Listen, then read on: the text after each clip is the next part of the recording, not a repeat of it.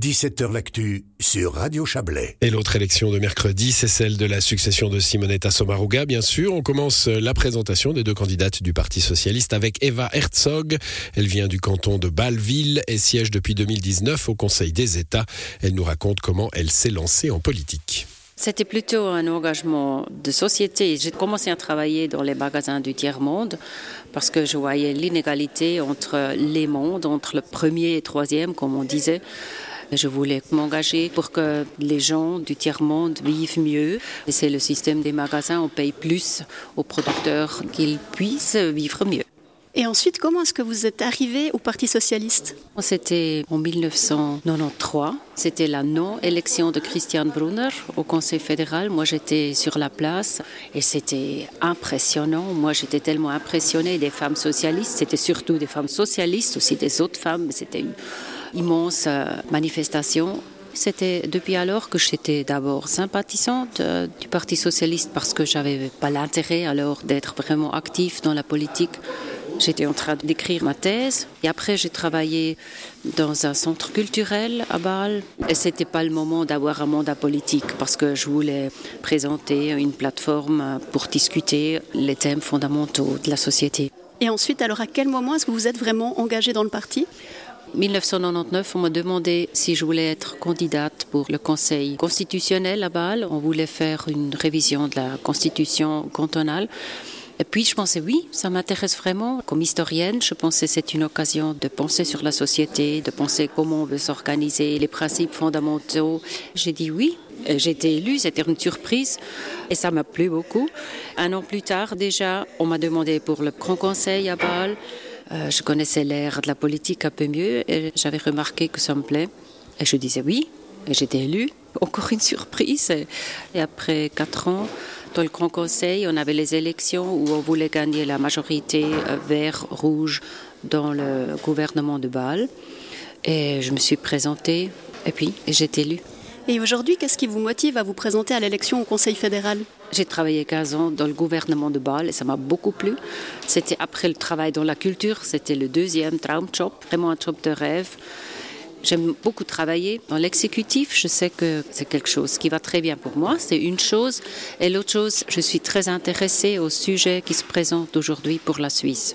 On vit dans un temps de crise. Ma plus grande créativité, je développe en temps de crise, de trouver des solutions, de trouver des compromis, d'essayer de améliorer quelque chose. Parce que je pense dans des temps de crise, comme il se présente aujourd'hui, après Corona, maintenant cette horrible guerre en Ukraine, pour nous, ça pourrait être un moment de changement dans plusieurs problèmes importants où on ne fait pas de progression. On pourrait faire un grand pas. Et moi, j'ai beaucoup envie de former partie de ce changement dans un rôle actif comme dans le Conseil fédéral. L'égalité entre femmes et hommes est l'un des combats d'Eva Herzog. Elle dévoile ses solutions pour améliorer la situation.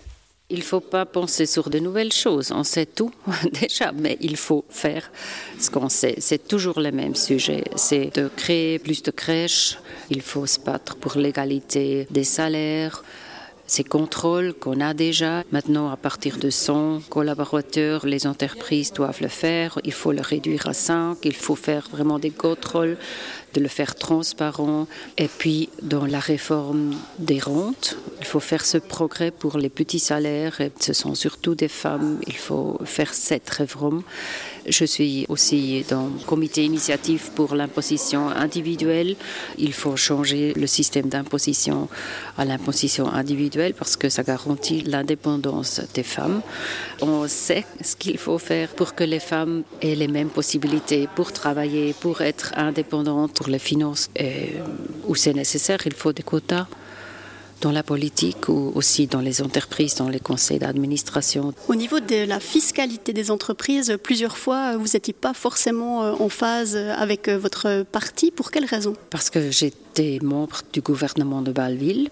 On se voyait dans un temps où le changement international de l'imposition, on devait faire cette réforme. Et notre but était toujours que l'imposition des entreprises restait comme avant on devait baisser le taux. Alors c'est pour les petites entreprises, les PME, eux, ils ont vécu une baisse. Mais pour les grands qui avaient avant le privilège holding, Mais après, pouvaient utiliser la patent box s'ils voulaient.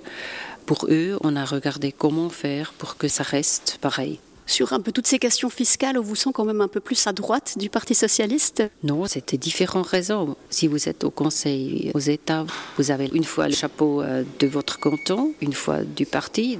Des fois c'est le même chapeau, mais des fois peut-être pas.